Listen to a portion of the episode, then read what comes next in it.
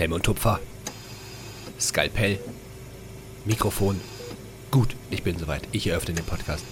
Und damit herzlichst willkommen zurück. Justin, ich freue mich, dass du mir wieder virtuell zugeschaltet bist.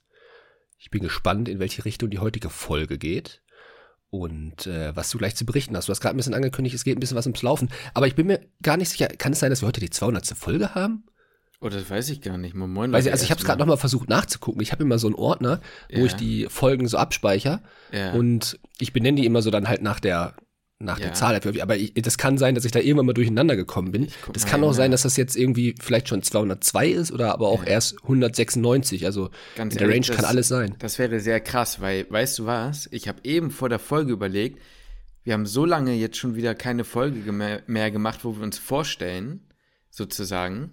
Weil Aha. es ja durchaus immer sein kann, dass Leute jetzt neu dazukommen, ne, ist ja logisch. Und dann hört man ja immer in so einen Podcast erstmal rein, so, und muss die Leute erstmal ja. kennenlernen. Und ich denke, viele Leute wissen eigentlich gar nicht, wer wir dann sind, so und dachte ja. so, ey, ich würde jetzt heute zum Einstieg einfach gleich mal nochmal sagen, Lukas, weißt du was, wir stellen uns nochmal mit ein, zwei Sätzen vor und wenn das jetzt zufällig dabei die 200. Folge ist, dann wäre das genauso krass ein Gehirnmove wie heute Morgen, als wir uns zur gleichen Zeit auf die fast Sekunde genau geschrieben haben, wann wollen wir heute aufnehmen, wann passt weißt Du, was ich, weißt du, was ich mir in dem Moment gedacht habe, Justin? Na? Ich glaube, das ist Liebe. Das habe ich mir auch gedacht, bin ich ganz ehrlich zu ja, dir. Wirklich, also es ist wirklich Punkt, also vor allem, es war Punkt 9 Uhr. Ich ja. schreibe dir, ich schicke die Nachricht ab und in dem Moment hast ja. du genau die gleiche Nachricht abgeschickt. Ich muss dich leider trotzdem enttäuschen, es ist die äh, 199. Ah, Na gut, aber du kannst, nicht, sagen, du kannst ja trotzdem verstehen. Nein, nein, Oder uns vorstellen. Also, ja. Also ich bin, ich bin Lukas, ich bin äh, 30 Jahre alt, ich komme ursprünglich aus Essen. Man mag mir das nicht ansehen, dass ich schon 30 bin. Ich glaube, dass meinen Eltern auch tatsächlich nicht, also sowohl optisch als auch innerlich bin ich noch zwölf. Und ähm, ja, ich bin noch Medizinstudierender im letzten Studienjahr. Ich bin jetzt im praktischen Jahr und an meiner Seite Justin ist ein schon sehr komponenter Arzt. Komponenter. das meinte mal ein Patient. In, der, in der Chirurgie, der war so ein bisschen, ja, wie soll ich sagen, der war nicht ganz zufrieden mit seiner Behandlung und hat dann gerufen, er möchte gerne mal einen Komponentenarzt sprechen. Also ich habe verstanden, ich dachte gerade, du sagst jetzt, er war nicht ganz zufrieden mit seinem IQ. ähm, ja, ich, das, also ich, ich glaube, das ist ihm nicht aufgefallen. Ja, wahrscheinlich deshalb, ja. Also ja. die Sache ist, äh, ja, moin Leute, so wie immer, ne? Also, ja, Lukas hat mich eigentlich schon kurz vorgestellt. Ich bin Justin, äh, 26 Jahre alt, man wird es mir wahrscheinlich auch nicht anmerken. Ich habe letztens, muss ich mal kurz, bevor wir zu sehr abschweifen, ne, weil ich ja die Approbation beantragen musste, kann ich, äh, kannst du dir bei der Ärztekammer wird dir in dem ersten Zug bei der Erstvorstellung auch dein Arztausweis gemacht. So, dafür brauchst ja. du ein Passfoto. Habe ich ein Passfoto gemacht und mir ist einfach aufgefallen, ich hätte auch einfach dann doch das Passfoto von meinem Lebenslauf nehmen können, den ich in der 10. Klasse erstellt habe. Es sieht einfach eins zu eins gleich aus. Es ist crazy. Es ist wirklich crazy. Ich alter. Das sind die Asian, Asian Genetics. Ja, es, es, muss ja so sein. Das kann ja gar nicht sein. Also die, die 15 Prozent, ja. die in mir schlummern, ne, die, die hauen es komplett raus, ne? Ähm, nee, wie gesagt, ja. Bitte? Vielleicht ist das aber auch so die, die Kombination zwischen uns beiden, weil wir werden ja beide für jünger gehalten. Vielleicht ja. halten wir uns einfach jung. Vielleicht, ne? Vielleicht. Äh, ja, nun gut. Also wir sind beides, äh, ich wollte gerade sagen Medizinstudierende, aber wir waren äh, gemeinsam in der Hölle, kann man so sagen, ja. Wir haben uns 2017, muss das gewesen sein, kennengelernt, haben gemeinsam Medizin studiert. Lukas ist fast fertig. Ich bin seit 23 Dezember fertig und werde demnächst in den nächsten Monaten meine erste Arbeitsstelle antreten. Und bei uns werdet ihr eigentlich alles und nichts erfahren. Viel Quatschi Quatschi, aber auch Informationen, seien es Neuerungen zum IMPP oder irgendwelchen Studienveränderungen.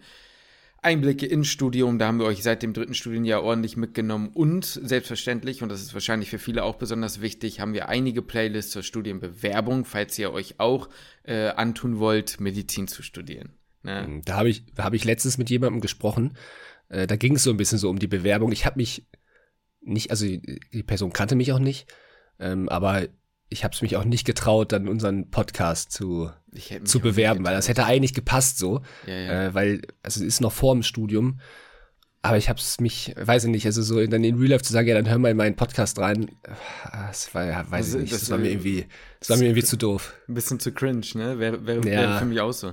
Ja, du hättest mal so, ähm, so auf ganz unangenehmer Basis so in der dritten von dem Podcast sprechen. So, ja, es gibt da so einen coolen Podcast, so, es sind zwei Jungs, die machen das ganz gut, kannst du mal rein.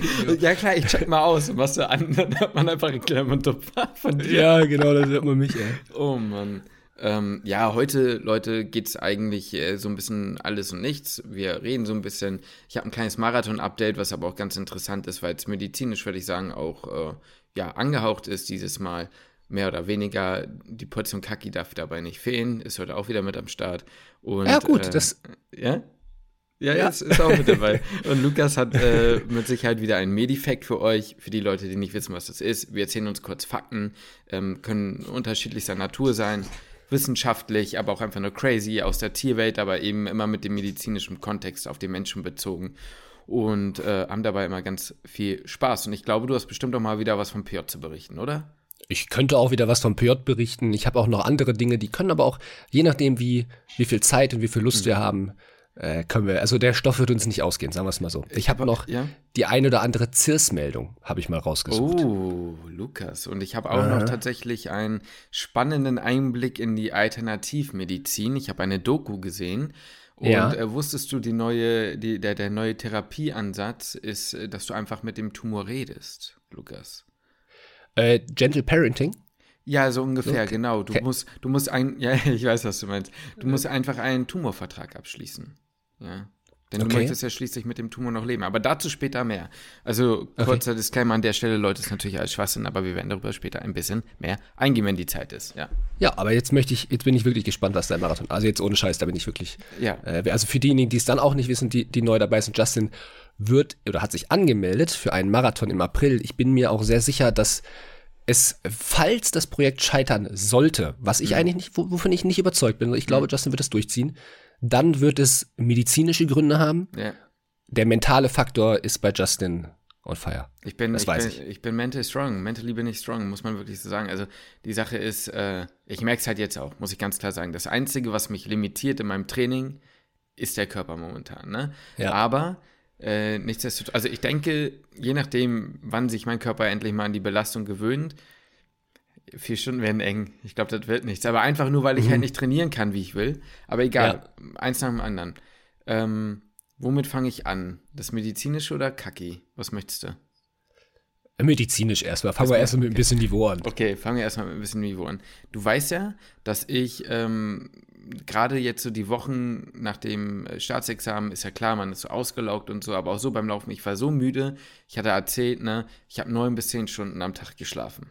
Ne? Ja. Also, und dann am Tag hätte ich auch wieder pennen gehen können. Und ich weiß nicht, für die, die noch nicht so lange zuhören und mich nicht kennen, ich schlafe wenig. Und ich muss auch nicht immer so viel schlafen, aber ich schlafe an sich, seitdem ich, glaube ich, also seit sehr, sehr langer Zeit, bestimmt seit zehn Jahren. Und Lukas weiß das, kennt das von mir. Wir haben lange genug zusammen gewohnt. Das ist kein Cap, den ich hier erzähle. Ich schlafe wirklich wenig. Ich bin früh wach, ja. auch wenn ich spät im Bett bin. Es ist einfach so.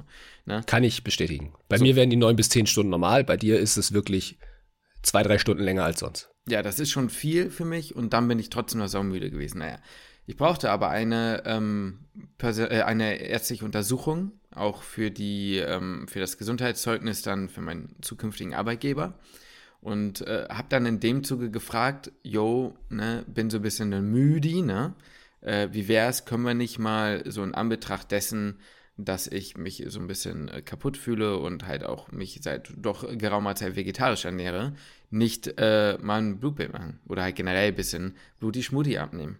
Okay. So, dafür ging natürlich einige IG-Leistungen mit auf meinen Nacken, genauso gesagt 60 Flocken. Was hast du da alles noch dazu? Ich habe abgenommen Bestimmt bekommen äh, Vitamin D, äh, mhm.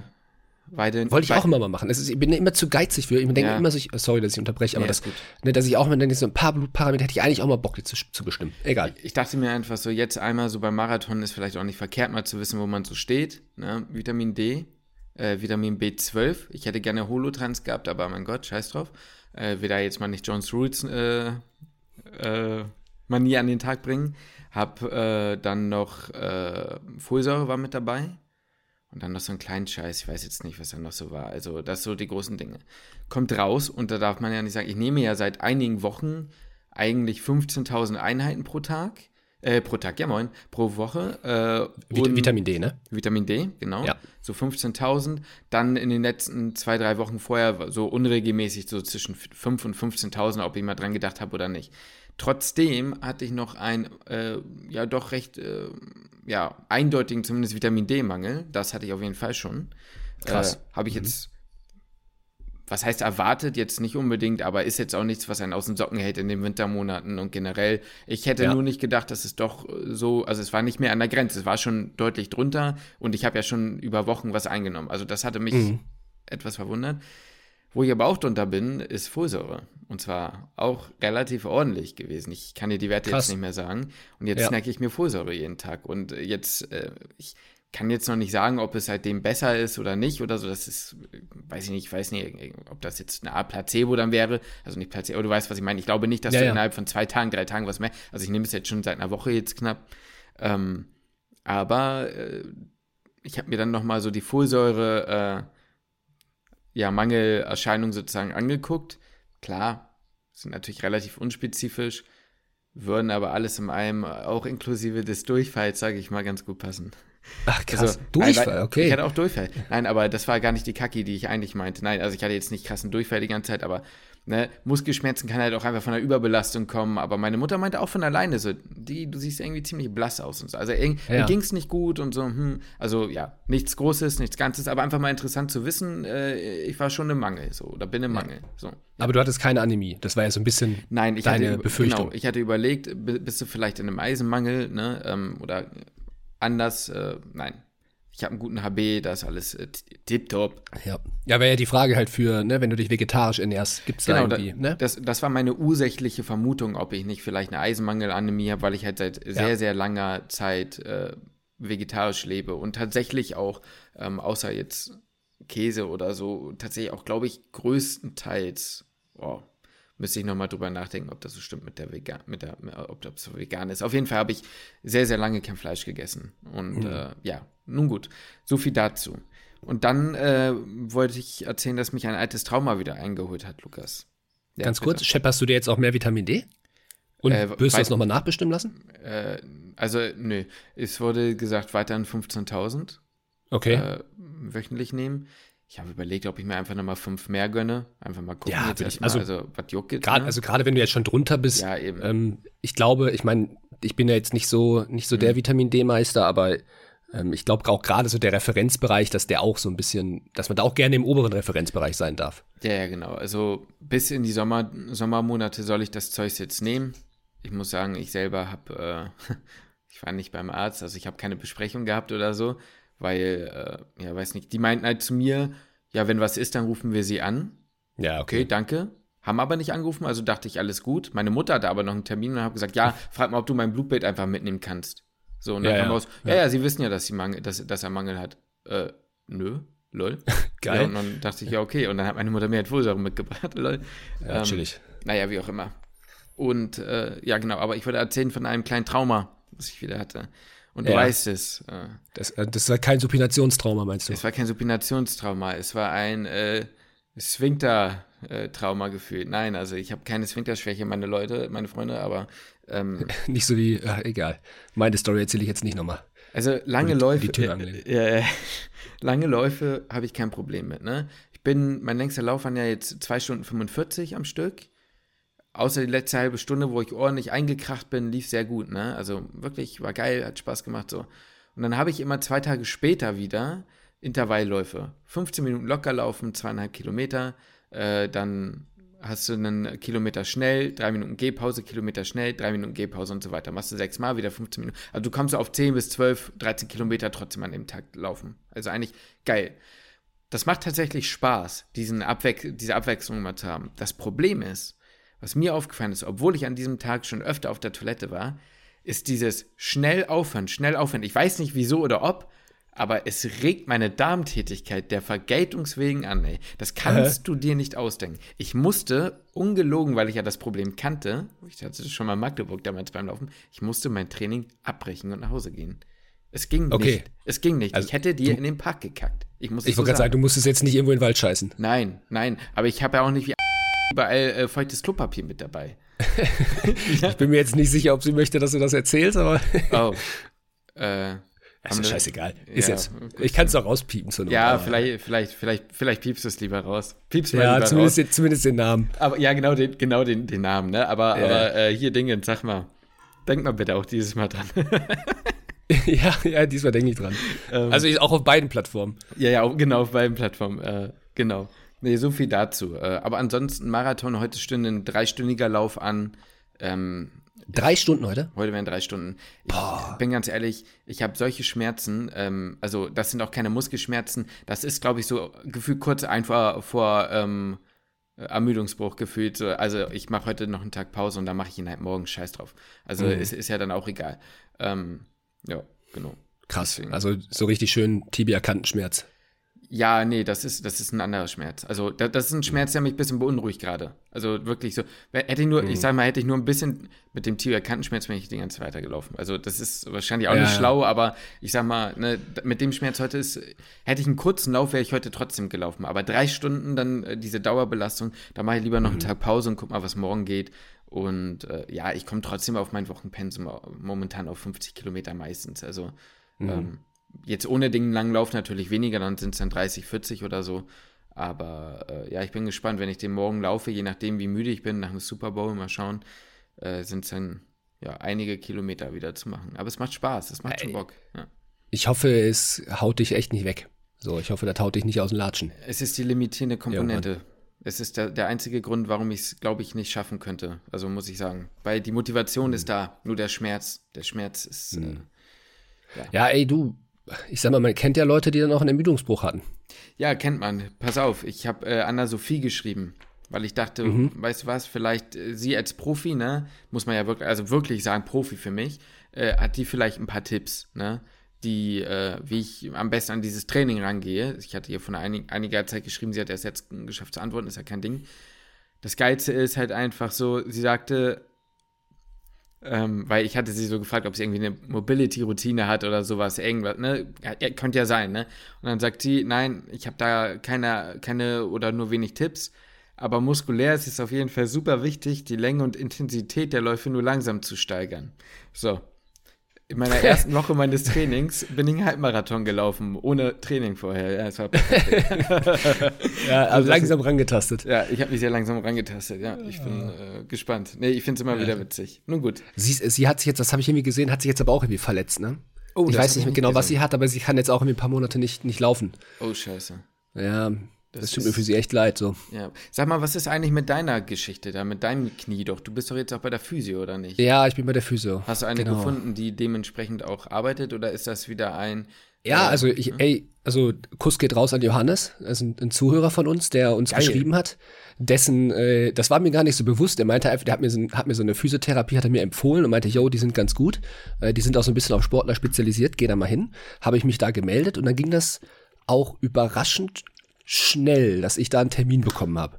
So, was ja bei Physios eigentlich nicht so nicht so häufig passiert. Und ich hatte direkt da meine meine sechs Termine, direkt Termine dafür. Ja. Und ja, also ich weiß jetzt nicht, ob es damit jetzt zusammenhängt, aber offensichtlich von, also von diesem Johannes, die Freundin arbeitet da in diesem. Ah, das, ja, das war so mir nicht so Ding klar. Das. Das war- ja, das so ein nicht so Ding klar. ist das also. Aha, ja. Ja, aber das war, also finde ich sehr cool. Also es hat, Ja, also geil. Kuss geht raus an Johannes. Ich bin da wirklich, wirklich ganz zufrieden. Ich bin wirklich gespannt, was daraus wird. Also bei mir ist so ein bisschen, ähm, was wir jetzt in der Physiotherapie angehen. Da, also da gibt es schon Dinge, die wir angehen können. Mhm. Wo ich hoffe, dass es hilft. Es klingt logisch. Ähm, und zwar meinte die Physiotherapeutin, und ich habe selbst auch gesehen, weil sie hat meinen Gang gefilmt, wie ich Treppen hochgehe, hat sie gefilmt. Und Mhm. meine, ähm, also halt meine Knie gefilmt, wir haben uns vor den Spiegel gestellt. Und Das gefällt dir mit Sicherheit? Mich vor den Spiegel zu stellen. Ja, die Schenkel mal angucken? Ich jetzt oder? Ja, ja, also von dir. Nee. Oh, Spaß, so, Ach so ein ja. Spaß.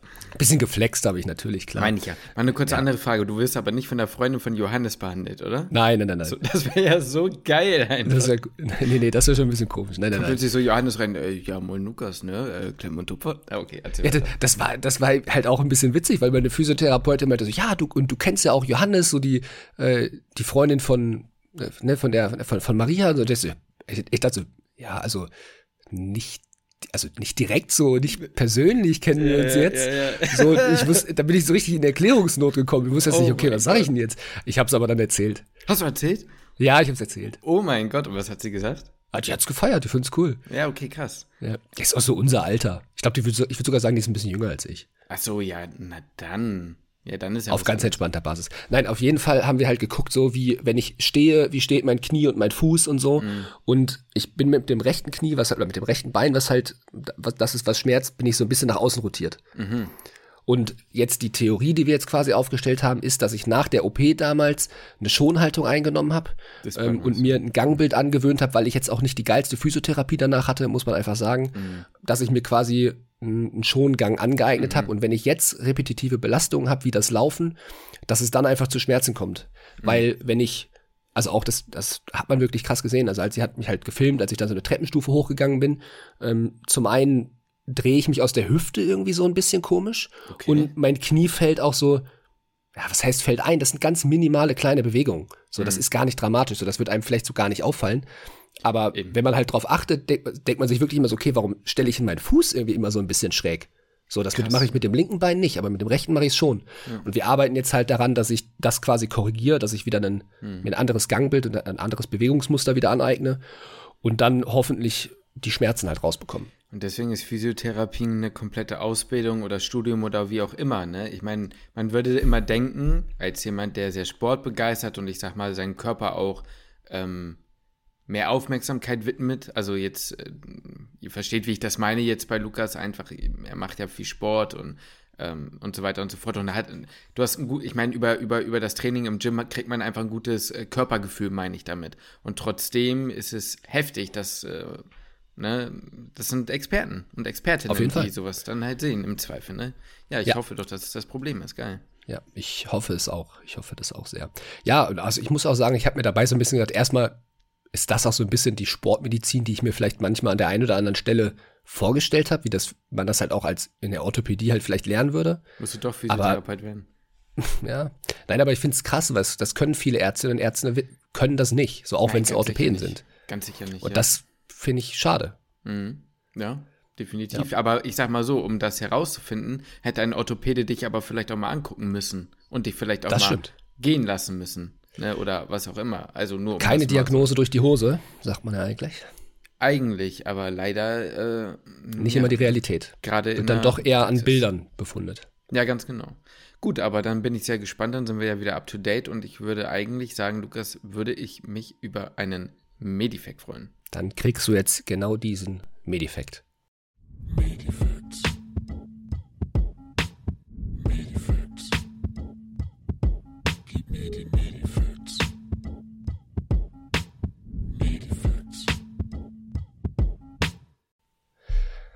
Und ich äh, entschuldige mich jetzt schon mal im Vorhinein oh an, für mein Medifekt. Oh nein. Ähm, nicht, äh, nicht entschuldigen, das jetzt, ist nicht dramatisch. Das ist ein bisschen, ich bin nicht drum herum gekommen, weißt du, ich habe das, ich bin drauf gestoßen und ich dachte so, kann ich das, kann ich den machen, den Medifekt? Ja oh. oder nein?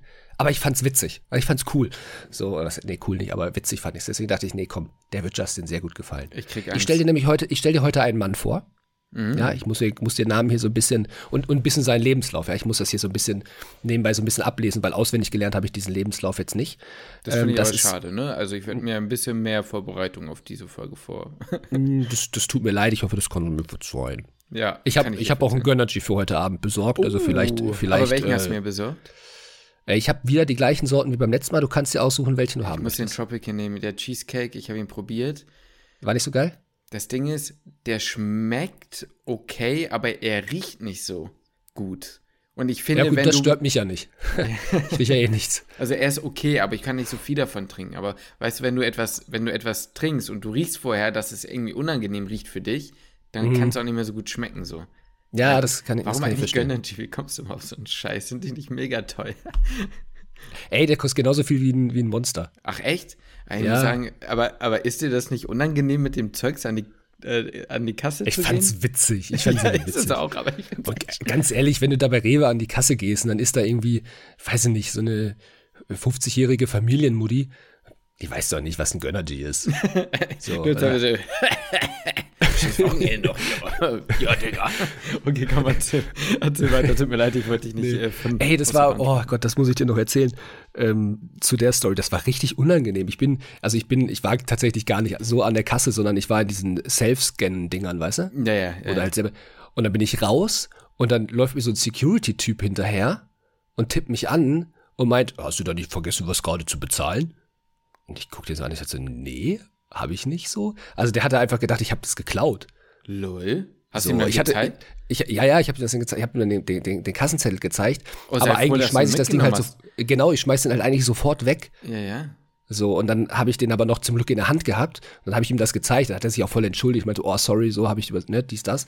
Aber ist okay, das war mir richtig unangenehm erst. Was mich jetzt mal Aber- interessieren würde, das weiß ich gar nicht. Oh Mann, wir schweifen zu sehr ab. Ne, nur ganz kurz. Äh, wenn du jetzt den Kassenzettel weggeschmissen hättest, könnte man an den Produkten, die du gekauft hast, nicht trotzdem sehen, dass die irgendwie weggescannt oder aus dem Sortiment oder so gestrichen sind? Das Habe ich mich auch gefragt. Habe ich mich auch gefragt, was man dann machen würde. Ob Wenn ich dann irgendwie in den Hinterraum komme und dann verkloppt werde oder was? Ist keine Ahnung. Ja, Oder was dann passiert. Ob ich genau. das dann einfach, oder ob die dann sagen, du kaufst das Ding jetzt nochmal?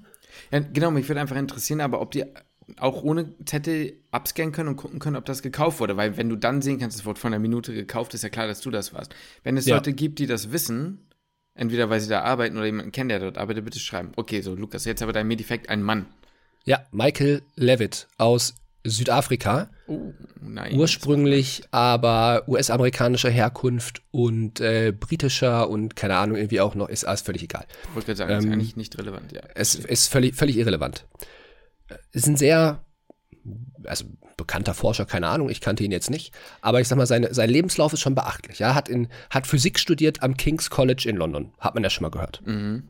Ich habe es zumindest schon mal gehört. Ich in auch. Cambridge hat er dann Biophysik, in Biophysik promoviert, Mhm. ist für seinen Postdoc, okay, das kennt man nicht, ähm, dann auf jeden Fall ist er danach zurück nach, Loser, Spaß. ist, ist zurück nach Cambridge, ja. wo er, da wo er vorher promoviert hat, war er dann da halt quasi als wissenschaftlicher Mitarbeiter, beziehungsweise hat er als Wissenschaftler gearbeitet und war dann auch Gastwissenschaftler bei äh, Francis Crick, den man ja kennt. Ne? Hast du ja ne, kleiner, Crick, ja. kleine Cross-Promo zu deinem Medifekt, ich weiß nicht in welcher Folge das war, wo man auch da so, was, wie, wie, wie war der nochmal? Hier, Watson und Crick, dass die auch so ein bisschen Ja, da ging es um die Bisschen DNA. rumgescammt haben? Ja, ja, das sind, ja, Scam jetzt nicht, aber da gibt es halt mehrere, äh, ja, Intri Intrigen, würde ich sagen, so ein bisschen, äh, so ein bisschen so GZSZ der vergangenen Zeit in der Wissenschaft, so, ne? Ja, die, die Wissenschaftler und Wissenschaftlerinnen. Ah, ja, auch wieder? Bitte? Ja, jetzt auch Nee, wieder? nee, nee, nee, nee, der hat da nichts gerickt. Nee, nee, nee, nee, der hat da nichts. Er war alles, war ein, war ein braver, netter Kerl. Aber er hat halt mit denen zusammengearbeitet. Nur so, um mal Ah, einzuordnen, okay. was das für ein, was das so für ein Wissenschaftler ist, womit der sich, mit welchen Leuten der sich auch befasst. Also ein intelligenter Typ, schätze ich jetzt mal. Danach war er dann noch weiter, ist jetzt Gastprofessor gewesen an ganz vielen unterschiedlichsten Unis, unter anderem in Paris und so. Jetzt würde man ja denken, so, das ist so ein Physiker, Chemiker, Biophysiker, dass er sich ja mit krassen Dingen beschäftigt. Aber weißt du, woran er auch geforscht hat? Justin, du wirst nicht drauf kommen. Du bist ja schon bei Kaki so ein bisschen gewesen. Mm. Er hat sich mit der Zusammensetzung von Furzen auseinandergesetzt. Warum stinkt denn so ein Furz? Ja, Lol. da frage ich mich so, so ein intelligenter Mann, warum setzt er sich damit auseinander? Aber ich fand's witzig und hab dann, witzig, ja? was, was, we- weißt du, woraus so ein Furz besteht? Aus welchen Bestandteilen? Ja, aus verschiedenen Gasen. Äh, Genau, also es ist ich Methantiol. wollte gerade sagen, Methan kenne ich von den Kühen. Ich weiß nicht, ob das bei uns Männern, äh, Männern, ja moin, bei uns, Mä- also Pfütze von Frauen stinken ja nicht, deswegen ist die Zusammensetzung da ja unterschiedlich. Das ist mein Medifekt nämlich, Justin. Nein, Ich, ich weiß, ich, jetzt pass mal auf, jetzt pass Oh mal auf. Gott, ich ich weiß nicht, ich weiß nicht, ich weiß nicht, ich weiß nicht, ob dir das mal aufgefallen ist, ja? Ich erzähle jetzt die private Story dahinter nicht aus Schutz von bestimmten Oh, Personen. ich, ich weiß, Ja? um welche es geht. Ist es die Autostory? äh, ja, es gibt da ja zwei. Jo, sowohl von, von der einen Ähm, ja, ja, als auch genau, von der anderen. genau, ja, aber genau, es geht genau. um diese Stories, ne? Es Ja. geht um diese Stories. Ja, ja, okay, verstehe. Und ich weiß nicht, ob es, ob es dir mal aufgefallen ist, ne? Oh Gott. Aber Jetzt weiß ich, was du ich bin meinst. jetzt, ich, nicht, ich bin jetzt, ich bin jetzt einfach mal so, ich bin jetzt einfach mal so eklig und denke jetzt einfach mal so in, in zwei Geschlechtern und sag, Frauenfürze stinken mehr als Männerfürze. kannst. Oh mein Gott, ich wusste, dass du das sagen Und, wolltest. und warum ist das so? Ich habe das gegoogelt. Und Michael Levitt hat uns die Lösung genannt. es gab, es gab tatsächlich, es gab Geruchstester, ja. ja, die auch, die auch gesagt haben, also einfach, also die machen das beruflich, ja, die, die riechen. Aber wer waren beruflich. diese Geruchstester? Waren da Frauen und Männer dabei?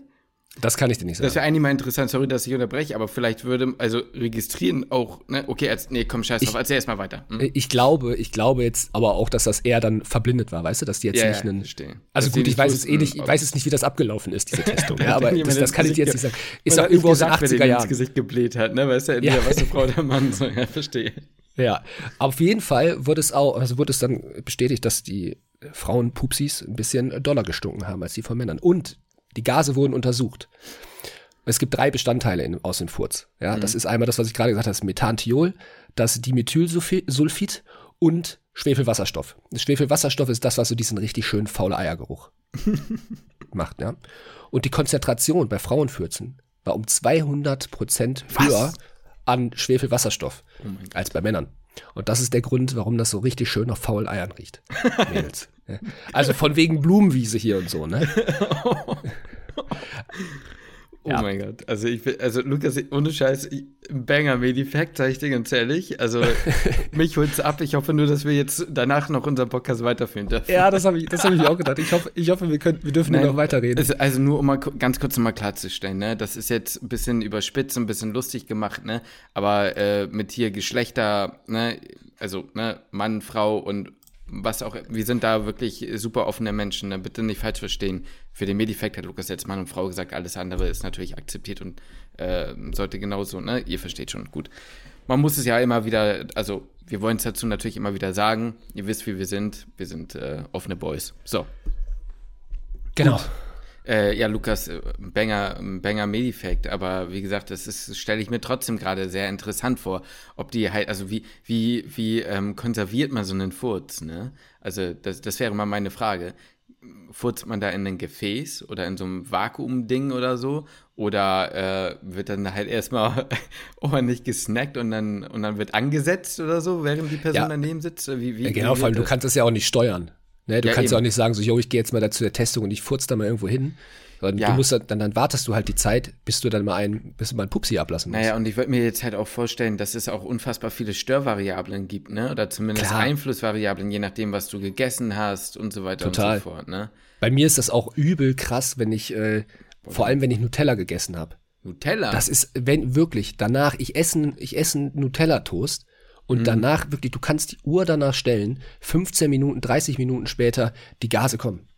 Ja, also ich weiß, bei dir war es halt auch immer, je nachdem, was du gegessen hast, was war es denn damals in der Wohnung immer? War das der Quark, den hast du ja immer gegessen? Nee, es gab irgendeine Sache, wenn du die gegessen hast, dann hast du danach auch so losgelegt. Ja, das stimmt.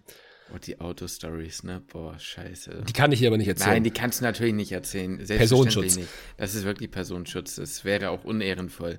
Aber du selber hast mir ja auch schon ordentlich ins Auto gebrödelt. weißt ja, du noch, gut, das klar. eine Mal? Ja, ich weiß es ganz häufig war das. Mann, aber ich konnte nur leider die Fenster nicht verriegeln. Aber das ist ja wirklich krass so. Und jetzt könnte man noch einen Schritt weiter gehen, wenn man ein Denker ist und fragen, hat das den Einfluss gehabt, äh, warum äh, es eher vermessen ist, wenn Frauen in der, also so in der Zweisamkeit oder wie auch immer blähen oder nicht, weil ich, sei mal ganz ehrlich, deine Freundin wird doch versuchen, nicht vor dir zu blähen. Oder haut die mittlerweile raus, ohne, ohne, ohne Ende? äh, da weiß ich jetzt nicht, wie viele Personen. Ja, okay, pass auf, aber äh. ich, ich, dann, okay, dann lass mich das allgemeiner Also mir fällt es nicht auf, sagen wir es so.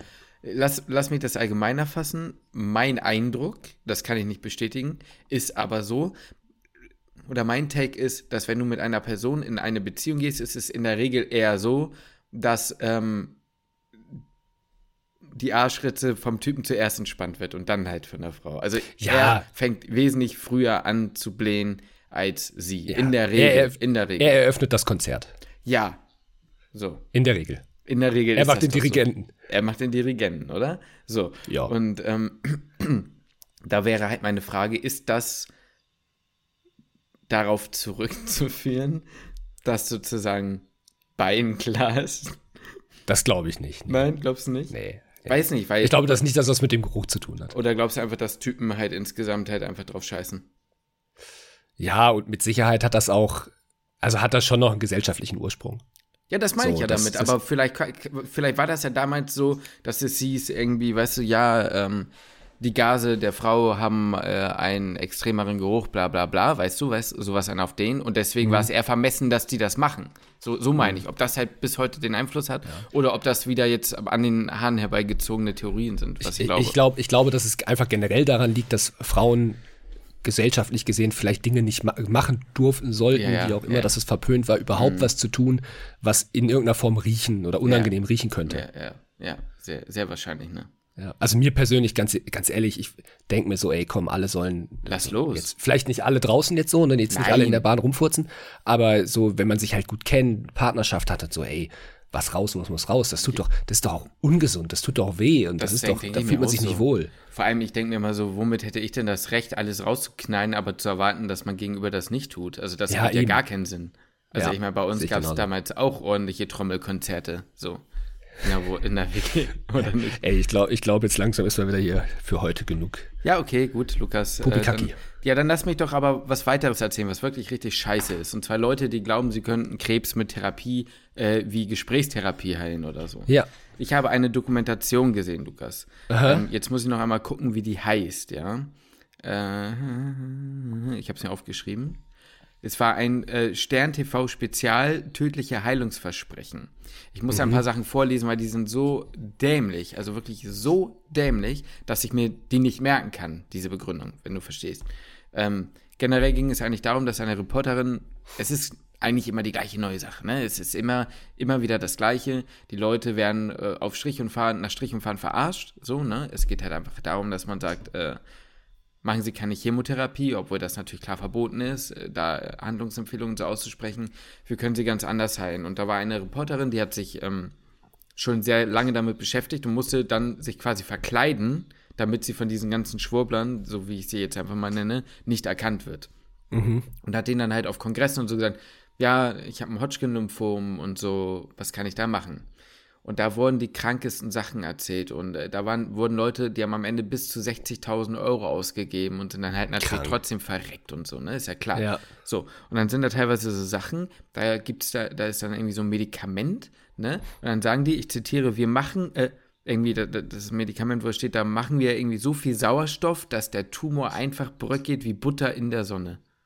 So, und es hat aber nachweislich halt einfach keine Wirkung oder nur irgendwelche Nebenwirkungen. Aber dann wird immer gesagt, naja, man muss natürlich dazu sagen, ähm, das benötigt dann so 14, 15 Behandlungen, ne? Ah, so und Ja, so ja. 400 Euro, Ja, ja. ne? Bevor das wirklich Ja. wirkt und so. Und ähm, man braucht kein, keine Chemo. Teilweise werden da, sind da die Unternehmen richtig darauf spezialisiert, die Leute darauf vorzubereiten, dass es aus, der, aus dem eigenen Umfeld Gegenspruch geben wird. Sagen, das ist ganz normal, dass die anderen Leute da ähm, äh, missgünstig sind, beziehungsweise da skeptisch gegenüber sind. Und dann bekommen die Tipps mit an die Hand, ja, um da besser drauf rea zu reagieren und sich davon sozusagen abzuschotten, wenn dir jemand sagt, bist du eigentlich völlig dumm. Und das Ja. ging so weit, dass jemand tatsächlich sich Mantras aufsagen sollte, ich bin keine Mimose und sowas den ganzen Ja. Tag und irgendwelche selbst komponierten Lieder von diesen Schwurblern anhören sollte, weil das den Heilungsprozess heilen würde. Und so haben die, diese Leute zum Teil dann ihre letzten Lebenswochen, äh, Monate verbracht. Das ist Das ist komplett ja- krank. Das Das ist hat ja Sekteneigenschaften. ja, ja, das ist kriminell. Das ist kriminell. Natürlich. Also, ich wollte das hier nochmal sagen. Ich fand das. das ist Ich frage mich, das- ob, da, ob, ob so. Ja, also ich sag mal, ich bin, ich bin, wir sind ja beide generell auch offen für von mir aus alternative Heilmethoden oder sowas, Ja. dass man was anderes ausprobiert. Ähm, das alles cool und ich glaube auch, dass sehr viel, mh, was, was Krankheit angeht und sowas, dass, dass man sehr, sehr, sehr viel ähm, übers, über die eigene Einstellung, nicht, dass man dadurch jetzt Krankheiten heilt, aber den Umgang damit vielleicht verbessern kann, Ja. ähm, bin ich, bin ich voll von überzeugt und das psychisch wahrscheinlich, also auch einfach einen ganz, ganz, ganz großen Einfluss auf unsere, ja, auf unseren Körper hat und so, ne? Also ist ja klar, Psychosomatik ist einfach, also absolut wichtiger Bereich. ja, Und also jetzt auch gerade von mir aus was Rückenschmerzen und so angeht, gibt's ja mittlerweile auch viele Orthopäden und Orthopädinnen, da wird sehr viel geforscht mit, mit Psychosomatikern zusammen, wo man eigentlich immer denkt, das sind ja gefühlt so zwei Fachrichtungen, Ja. die sich ja mit Sicherheit gar nicht verstehen werden, weil die Orthopäden und Orthopädinnen ne, sehen ja nur kaputten Knochen, den machen wir wieder ganz und fertig. Ja. Aber da gibt's mittlerweile halt gerade so was Rückenschmerz angeht, ähm, beschäftigen sich da, glaube ich, schon relativ viele Leute mit, dass das halt auch eine psychische Komponente haben kann. Ähm, aber da frage ich mich wirklich dann bei den Leuten, was du jetzt gerade erzählt, sind die da tatsächlich selbst von überzeugt oder sind die wirklich einfach moralisch so äh, ich fallen mir gar keine Worte ein. Mhm. Da fällt mir gar kein passendes Wort ein, dass man moralisch da so verwerflich handelt. Ist denen das bewusst, dass sie einfach Leute abscammen wollen? Ja, So, also- ich kann mir das nicht vorstellen. Wie kann man mit der, das ist ja, du spielst ja mit dem, Hoffnung, Angst, alles, was dabei ist. genau, mit allem, was dieser Mensch hat, Hoffnung, spielst damit einfach und ziehst ihm nochmal das, das letzte Geld, was er noch hat am Ende seines Lebens, Und im nimm- Zweifel auch den. Angehörigen. Im Zweifel auch den Angehörigen noch damit. Und das.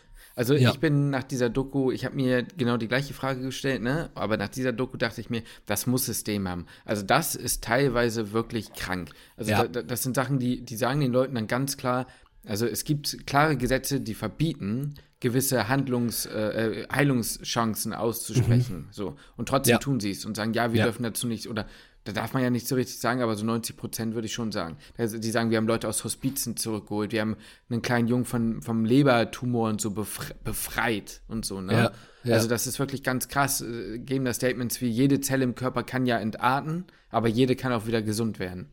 Mhm. Und da gibt es sogar einen kranken Typen, der sogar meinte, dass ähm, jeder Tumor nur ein seelischer Konflikt sei und hat an Hirn-MRTs und CTs ähm, meint, äh, den seelischen Konflikt erkennen zu können, mit dem du gerade kämpfst.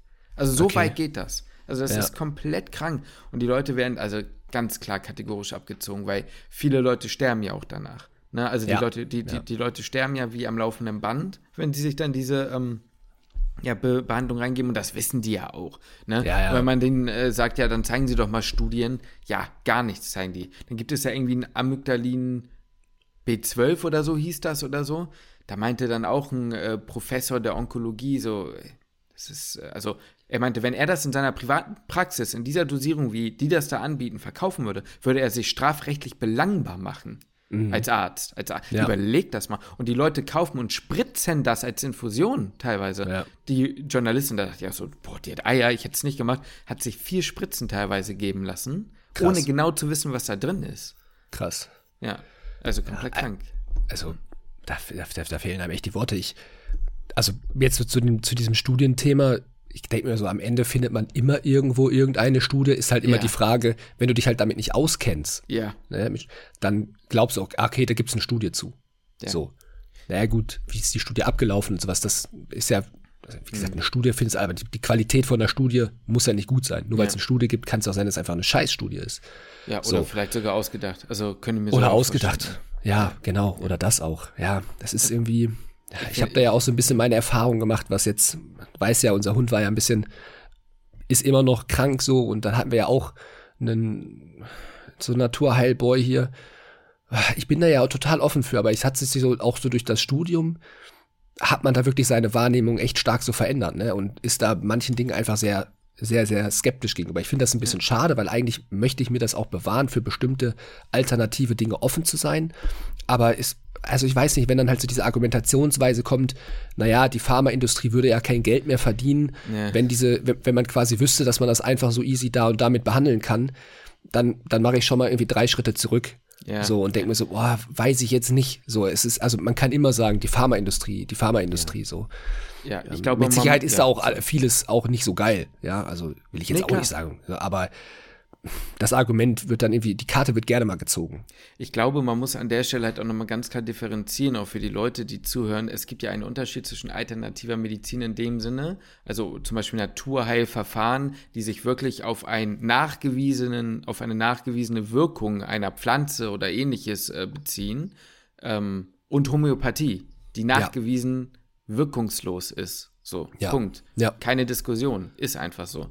Ähm, viele Medikamente, die wir auch nutzen oder so, ähm, guck dir die ganzen Opioide an mit dem, mit dem Mohn und was weiß ich da nicht alles, weißt du, mit dem Schlafmohn, keine Ahnung, weiß ich auch nicht. Aber viele Dinge sind ja aus Pflanzen oder Extrakten oder was auch immer irgendwie hergestellt. Ich kenne mich damit jetzt nicht so gut aus, ähm, aber das ist ja das, was du sagst. Offen sein für Dinge, die eine Wirkung haben und nicht sonst so in der Regel benutzt werden, ist eine Sache. Aber ähm, ja, wahllos irgendwelche Dinge zu vermarkten, die nachgewiesenerweise keinen Nutzen oder sogar eher einen Schaden haben, ist halt eine Katastrophe. Ne? Ähm, so viel einfach nochmal noch mal dazu. Was ich mich halt immer gefragt habe, auch da wieder, wie, ähm, und das sind ja eben nicht nur Menschen, sage ich mal, die keinen guten Zugang zur Bildung haben oder so, oder die ähm, aus den verschiedensten äh, Psycho, äh, psychosozial wollte ich gerade sagen, sozioökonomischen Gründen vielleicht ja keine Chance hatten, sich so weit fortzubilden, dass sie da einen guten Überblick bekommen. Ähm, wie kommen die dazu, sich von sowas einnullen zu lassen oder das wirklich dann ja auch zu machen und zu glauben? Und da muss ja immer diese persönliche Komponente kommen. Und auf der einen Seite war in der Doku vermehrt jemand zu sehen, der dann eben sagte, yo, ähm, der hat einen Studienfreund, also beziehungsweise meistens waren, das ist ja das Kranke, die Leute, über die berichtet wurde, schon tot. Und die Angehörigen mhm. haben über die berichtet, weil es ja logischerweise nichts gebracht hat. Niemand ja. hat das überlebt. Aber äh, diese Leute wurden dann von alten Studienfreunden ähm, dazu überredet oder so und den Leuten haben sie halt vertraut. Ne? Ja, und, klar. und trotzdem frage ich mich, die Erstdiagnose findet ja immer im Krankenhaus statt. Ja. So dachte ich mir. Das heißt, irgendwo muss ja der Moment kommen, wo du diesen Patienten verlierst und ja. halt äh, ihn für an, an, an, die andere Seite, sage ich mal. Und dann dachte ich mir, das kann ja nicht nur die Angst vor der Therapie sein, ne? Ähm, oder, oder vor Chemo, vor Medikamenten oder sowas. Und dann denke ich, kommt eben dieser Punkt, dass diese Leute aus diesen Naturheil, äh, okay, Natur, das darf ich jetzt nicht falsch sagen, weil das ist ne, legit, sondern aus dieser Schwurbler-Geschichte, ne, die einem sonst was verkaufen, rede mit einem Krebs oder wir machen eine Infusion, ähm, dass die einfach besser betreut werden von denen. Die mhm. nehmen sich halt sehr viel Zeit für ein Erstgespräch. Die nehmen sich ein, zwei Stunden Zeit, die wissen, welche Knöpfe sie drücken müssen, um sich in die persönliche Geschichte dieser Menschen einzuklinken und gleichzeitig gefühlt diesen Parasiten zu setzen. Naja, und die westliche Medizin kann ihnen ja gar nicht helfen, weil ihnen hört ja niemand zu und dies und das und jenes. Ne? Also ja. das ist so meine Vermutung, dass man die Leute verliert, weil man keine persönliche Bindung mehr im Krankenhaus zu Menschen aufbauen kann, um mit deren ja. Vertrauen für die Behandlung zu gewinnen. Wo wir wieder bei einem systemkritischen Punkt unseres Gesundheitssystems sind. Ne? Also, Absolut. Ja. ja. Das ist wahrscheinlich die beste, die beste gegen, äh, Vorangehensweise gegen, gegen, diese, äh, gegen diese Kriminellen, so will ich schon sagen. Ja, ja also hast du voll recht. Also kriegt man im Klinikalltag leider ständig mit, wie wenig Zeit eigentlich da ist. Ja, ja. Habe ich gest, gestern erst ein Reel nochmal zugesehen. Da war, ich weiß nicht, in was für einer Talkshow das war, aber da war so eine, eine junge Assistenzärztin, die genau darüber gesprochen hat, dass die der Kontakt zu Patientinnen und Patienten so kurz ist und so gering ist und dass man eigentlich eher mit bürokratischem und administrativen ja. Kram beschäftigt ist. Ja. Ähm, aber das geht genau in den Punkt, gebe ich dir recht. Das wirst du ja jetzt auch im PJ wieder sehen, oder nicht? Also auch selber wieder, oder? Ja, gerade in ja, der Inneren. Klar. Total, total. In der Inneren, ich sag mal, da bist du ja eh eher am Computer als woanders. Ist das so? Ist so, gerade so, als, als also Assistentinnen und Assistenten auf jeden Fall. Wenn du dann halt irgendwann ähm, ich sag mal jetzt Oberärzte und Oberärzte, klar, die sind dann viel irgendwie in der Funktion mhm. ähm, und sind da primär beschäftigt und kommen halt vielleicht mal für eine Visite, ähm, je nachdem, wo auf so einer Station man ist, halt einmal die Woche oder einmal am Tag oder dreimal die Woche, äh, einmal für so eine, für so eine oberärztliche Visite mit. Ähm, aber in der Regel sind sie in der Funktion und machen dann von mir aus ihre, ja, in der, in der Cardio dann irgendwie ihre Koronarangiographie, in der äh, sonst allgemein inneren Gastroskopie, Bronchoskopie und so und machen das eigentlich den ganzen Tag. Mm, ja, aber gebe ich dir voll recht, so wirklich im Patientenzimmer selbst ist man eher selten. Einmal ja. am Tag halt zur Visite und die schaut manchmal relativ schnell aus, je nachdem halt natürlich, wie viel, also wie viele Zimmer man betreut, ne? Ja, genau, also die Visite pro Patient relativ kurz im Zimmer, relativ viel Vorbesprechung vorher, nochmal irgendwie 75 Aktensichten und in der Summe dann ewig lange Visite mit minimalstem ja. Patientenkontakt pro Patient, ne? Also ja, so ist es. Ja, eigentlich total. Worst Case von so einer Visite, finde ich. So wie ja, es passieren ja. kann. Also kann ja niemand was für in dem Sinne, aber äh, krass, ne? Ja, man merkt halt einfach, wie viel drumherum so ist, ne? Was so an Arbeit drumherum ist. Es geht einfach auch gar nicht anders. Wie gefällt es dir denn gerade? Also, äh, ah, ja. gut, also ich kann mich da wirklich nicht, also ich finde es irgendwie einfach auch ein bisschen witzig, so weißt du, man macht sich so vorm PJ, macht man sich irgendwie so eine Platte oh, und wird stressig und ne, innere dann gar keinen Bock, keine Ahnung, alle machen sich ja irgendwie vorher Gedanken und diejenigen, die noch nicht im PJ sind, denken sich, oh krass, bist im PJ und machst da voll viel und boah, ich habe da voll Angst vor oder Respekt vor dem PJ. Ja. Und am Ende ist es irgendwie alles gar nicht so, gar nicht so wild, aber auch die Dinge, die man macht, sind ja, man verliert da teilweise halt die Hemmungen vor. Also ja. ich habe jetzt beispielsweise letztens eine Pleura punktiert. Geil. Und war sehr geil.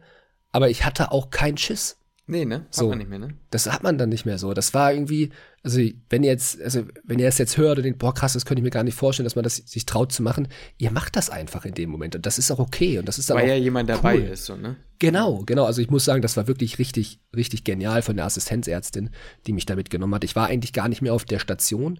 Ich war da die Wochen vorher und bin dann ja jetzt die letzten zwei Wochen auf der Cardio gewesen. Ähm, aber sie wusste, dass ich, dass ich da bin. Dann ist sie extra vorbeigekommen und meinte so, ey Lukas, äh, ich habe jetzt eine Pleurapunktion, willst du mit rüberkommen und willst du die machen? Korrekt. So. Ja, und dann dachte ich so, ja, also, wenn du jetzt schon extra hier rüberkommst, also was, so, da werde ich doch jetzt einen Teufel tun und Nein nö, sagen. ich so, nicht, ne? Ja. so jetzt, ja, nee, ist eigentlich, nee, nee, passt schon. War ein Muss großer nicht. Erguss, also war äh, gut Ja, machbar, war oder? schon, war schon viel. Ja. Wahrscheinlich, ne? Weil ich habe schon auch, also es kommt ja immer so auf die Skalierung im Sono an, ne? Genau, Und ja. ich finde, manchmal hat man so das Gefühl, das sieht riesig aus, aber wenn du dann mal richtig einschätzt, dann ist es gar nicht so viel. Ja. Und dann würde ich doch wegen Pneu so ein bisschen Angst haben, aber wenn es ein großer Erguss ist, dann äh, Ja, oder war schon, war schon, war schon großer. ist geil. Ja? Lief auch gut, lief auch gut. Und dann haben wir es, also es war wirklich perfekt. Also sie hat sich äh, sterile Handschuhe angezogen und geil. ich und ne, genau vorbereitet. Sie hat mir genau erklärt, okay, jetzt machst du das, jetzt machst du das, jetzt machst du das. Ich habe das schon vorher schon mal gesehen. Also ich wusste ungefähr, was ich, also was ist ungefähr, ich weiß schon, was ich machen muss. Aber trotzdem ist dann, wenn du halt dabei bist, bist du manchmal selbst mit dir selbst so ein bisschen beschäftigt Ja. und überlegst jetzt gar nicht so krass über den nächsten Schritt nach, sondern dann hat sie einem das gesagt, okay, und jetzt machst du dies und jetzt machst du das. Und das war echt, also hat sie wirklich absolut perfekt gemacht. Das fand ich mega, mega korrekt. Ja. Und äh, das war, das war schon, war schon sehr cool. ähm, und ich hatte gar nicht so Schiss, da jetzt dann irgendwie reinzustechen. Ich finde Ich war ein bisschen zaghaft. ja gut, das kann ich aber auch verstehen. Ich wäre auch lieber zu zaghaft, weil die, die Lunge willst du auch nicht kaputt, kaputt hauen, ne? Ja. Ich habe sogar Musst du einmal die gesehen, dass sie, erklären? na, eigentlich wird halt einfach die Pleura punktiert, ne? Ja, aber nicht alle wissen, was eine Pleura ist. Ja, dann, dann, dann erklär's mal. Nochmal. Naja, gut, okay. Also an sich ist ja auch nicht so, ja, hast schon, hast schon recht, an sich ist es nicht so schwierig. Also die, die, die, die Lunge ist ja quasi an so einem, sagen wir mal so, an so einem Fell aufgehangen auf dem, am Brustkorb und dazwischen ist so ganz minimal Flüssigkeit. Wenn sich da aber viel Flüssigkeit ansammelt, ähm, dann ist das halt eben, also das ist die Pleura, die, das, dieses Fell um die Lunge rum und dazwischen kann sich halt aus welchen Gründen auch immer, kann sich Flüssigkeit sammeln, ansammeln und dann kann sich die Lunge eben bei der Atmung nicht entsprechend nicht entfalten und das muss dann punktiert werden. Das heißt, man geht zwischen die Rippen, sticht man quasi dann, man sagt immer in die Lunge, du stichst ja so gesehen nicht in die Lunge, aber du stichst dann da quasi rein und legst dann eine, eine Drainage und dann kann diese Flüssigkeit eben ablaufen. Ja, ja der Gedanke. Auf Seldinger, dahinter- Schmeldinger ja, Basis. Auf Seldinger, Schmeldinger. Ach, hast du eine richtige Drainage auch gelegt? Ja, ja. Ah, cool. Aber das ist dann nur so eine kleine gewesen dann, ne? Genau, ja, ja, genau. Ja, Ja. Du musst da trotzdem so ein, erstmal so ein bisschen so ein, ich finde, relativ dicken Stab, den du einmal Ja, zum. Dilatieren so ein bisschen reinschieben musst. Ich dachte, du hast vielleicht, m, manchmal, manchmal äh, punktiert man ja nur diagnostisch quasi, um sozusagen was abzunehmen. Aber das war jetzt richtig, um auch abzulassen. abzulassen. Da Das war war das auch auch schon eine Menge, ne? Oder? Ja, es war auch therapeutisch. So. Ich meinte diagnostisch. Manchmal, Ja, genau, aber es manchmal, war, es, manchmal ist es nur diagnostisch, Ach so, aber manchmal ist es auch genau, therapeutisch. Also du meinst damit, ja, genau, bei euch war auch therapeutisch, ja, genau. genau. Also dementsprechend war beides. Genau, also vielleicht auch das vielleicht nochmal erklärt, wenn du da reinschießt, kann man das aus unterschiedlichen Gründen machen. Meistens, je nachdem, wie groß es ist, aus beiden. Also sagen wir es mal so, entweder aus einem oder aus beiden Gründen. Man kann diagnostisch und therapeutisch. Diagnostisch heißt, ich punktiere rein, ich nehme eine kleine Menge und schicke die ins Labor und gucke, was ist in diesem Punktat drin. Wieso? Man kann dann unterscheiden. Es nennt sich dann Exudat und Transudat. Es hat ein bisschen was damit zu tun, was da wirklich drin ist und wie es dann aussieht. Und je nachdem, was es von beiden ist, kann man dann darauf hinschließen, welche Ursache das hat. Um mal ein kleines Beispiel zu geben, es gibt zum Beispiel Transudate, die können dann zum Beispiel aufgrund von einer Herzinsuffizienz oder anderen äh, Geschichten zusammenkommen. Und dann gibt es Exudate, das kann zum Beispiel im Rahmen von entzündlichen Sachen oder dann eben auch von, einer, von einem tumorösen Geschehen, ne, wie, Kom- Kommilitonin so gerne immer sagte, halt äh, herkommen, so, ne?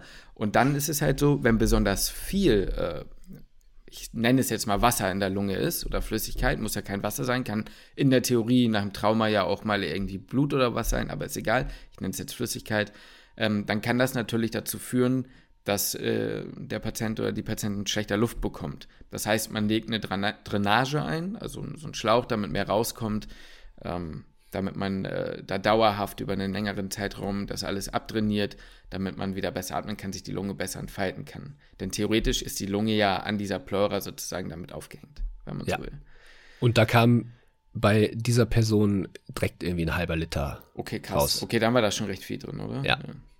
Aber Ja. geil. Macht doch Spaß. Und ist auch, glaube ich, noch mehr nachgelaufen. Ich meine, dadurch, dass ich auf der Station nicht mehr war, weiß ich nicht, wie viel dann noch Mhm. nachkam, aber ich glaube, da kam auch noch einiges nach. Ich finde es ungemein hilfreich, wenn die Person, die dir das beibringt, das erste Mal mit steril ist.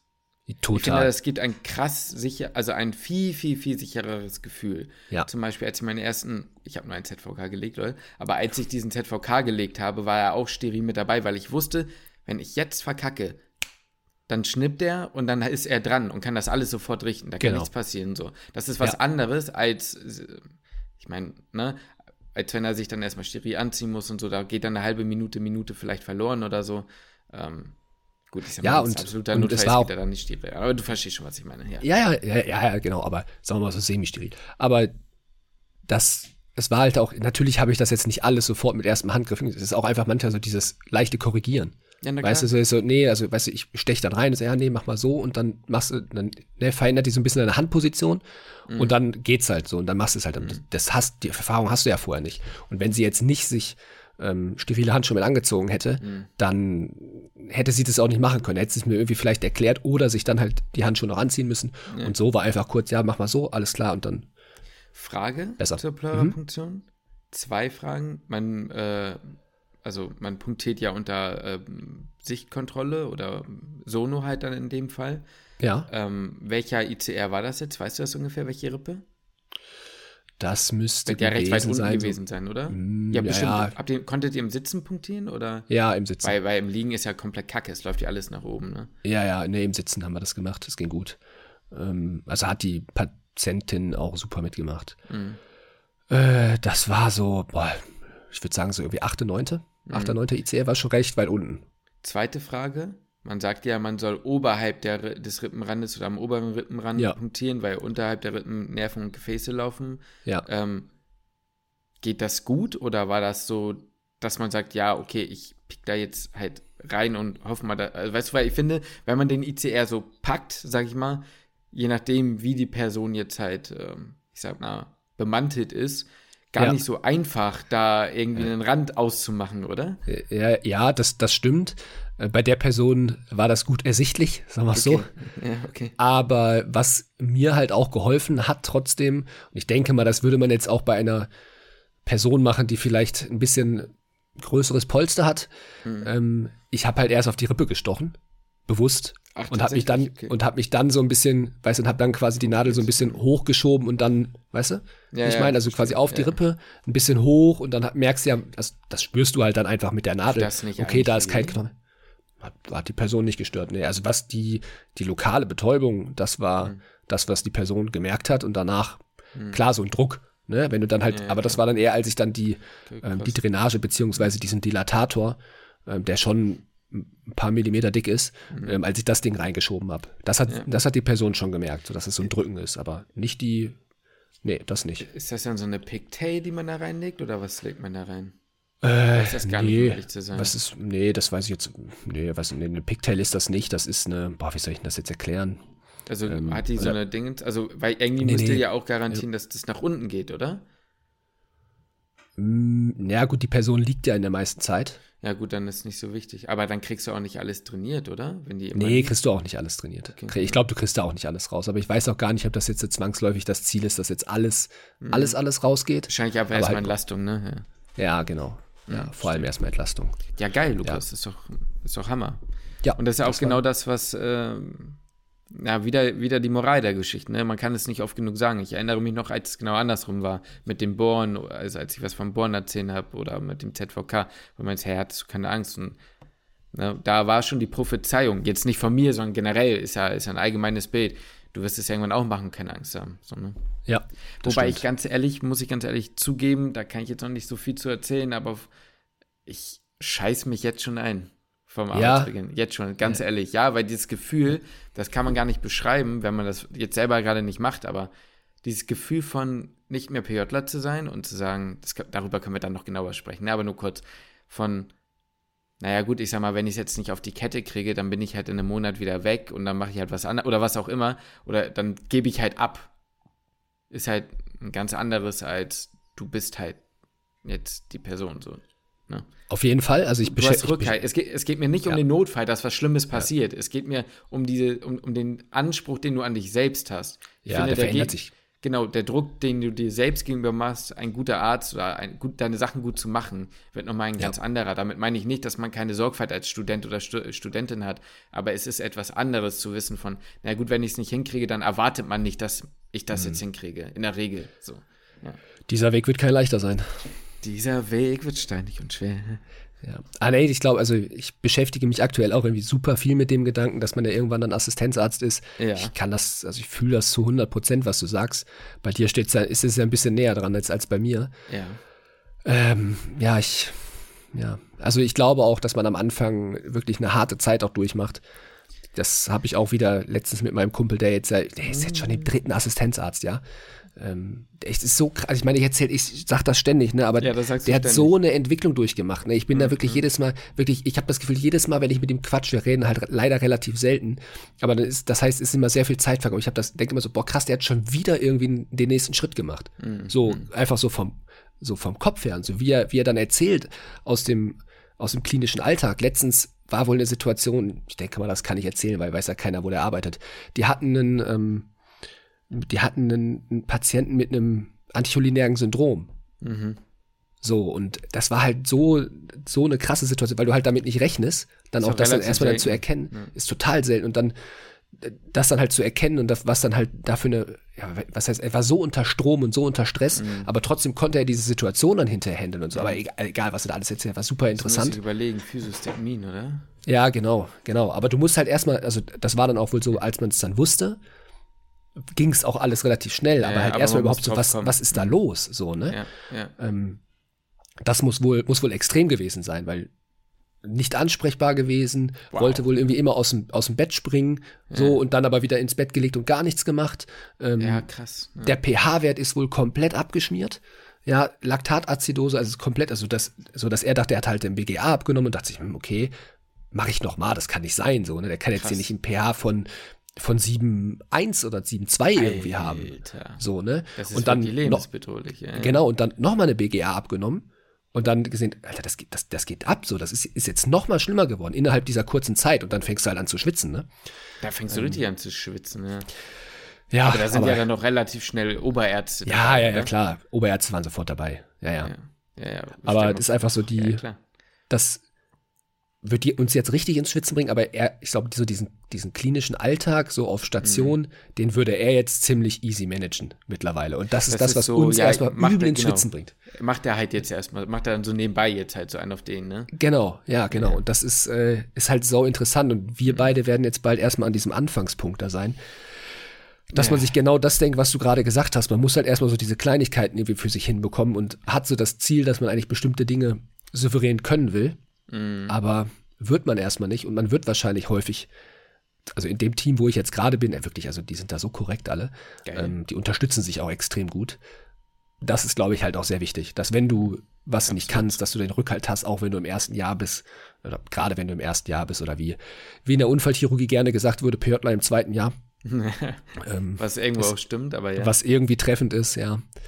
Ähm, ich stelle mir das einfach so krass vor, weißt du, du bist so irgendwie den ersten Tag dann auf Station oder sonst wo und äh, bist dann halt auf einmal verantwortlich so dafür ne? und denkst dir, okay, jetzt gehe ich auf Visite oder was mache ich jetzt? So, Ja, weißt du? also ich weiß, genau, also die Sache ist, ich erinnere mich, ähm, wir müssen mal Schluss machen aus dem Grund, dass äh, du bald los musst und mein Akku gleich leer ist. Ja. Aber ähm, ich erinnere mich halt an eine Zeit im PJ, wo ich bei einer Assistenzärztin war, in der Inneren, die war seit zwei Wochen Assistenzärztin.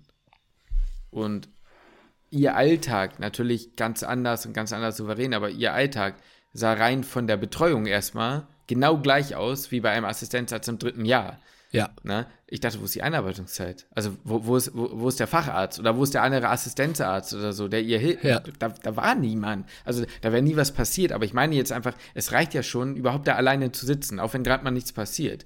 So, Ja. das ist unfassbar. Also das ist Ja. wild. Also, aber es war jetzt auch, wie gesagt, das ist jetzt gar nicht keine schlimme Situation in dem Sinne gewesen. Aber wie schnell das geht, dass du dann halt dann da plötzlich das so ja, so machst. Aber das ist halt in jedem Fachbereich natürlich auch anders. Nicht, dass ihr jetzt denkt, für die Leute, die sich nicht so im Krankenhaus auskennen, als Assistenzarzt operierst du nicht alleine. Also Ja, äh, bist du als Assistenzarzt alleine, also Jahre, ne? Also macht euch da mal keinen Kopf, bis dahin assistierst du und bist auch eh der Knecht auf der Station.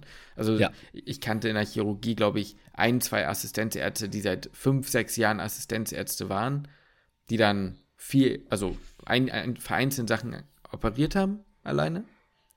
Und dann halt aber am Ende natürlich nochmal gegengecheckt wurde vom Oberarzt, ob das okay ist und ob man es Ja, ja, verstehen klar. lassen kann. So, Ja. Genau. Nun gut. Sehr spannend. Also ich kann natürlich noch viel weiteres erzählen, aber das machen Ja, wir dann die nächsten Wochen. Der Gesprächsstoff geht uns ja nie aus. Gerne nächste Ähm, Woche. die weiter. Zielsmeldung und sowas, das kommt dann auch an Ja, anderer stimmt. Stelle. Oh, So hätte ich auch noch. Ah, das, das war mir aber schon bewusst. Das ist einfach so, weißt du, das hat man so als, als kleines Goodie Ja, so immer, okay. immer in der Tasche. Ja, ich dachte, ja, ja, ja, sehr schön. Ja, so machen wir es doch, Lukas. So machen wir das. Dann bis zum nächsten Du- Mal. Ja, bis zum nächsten Mal. Und damit schließe ich den Podcast.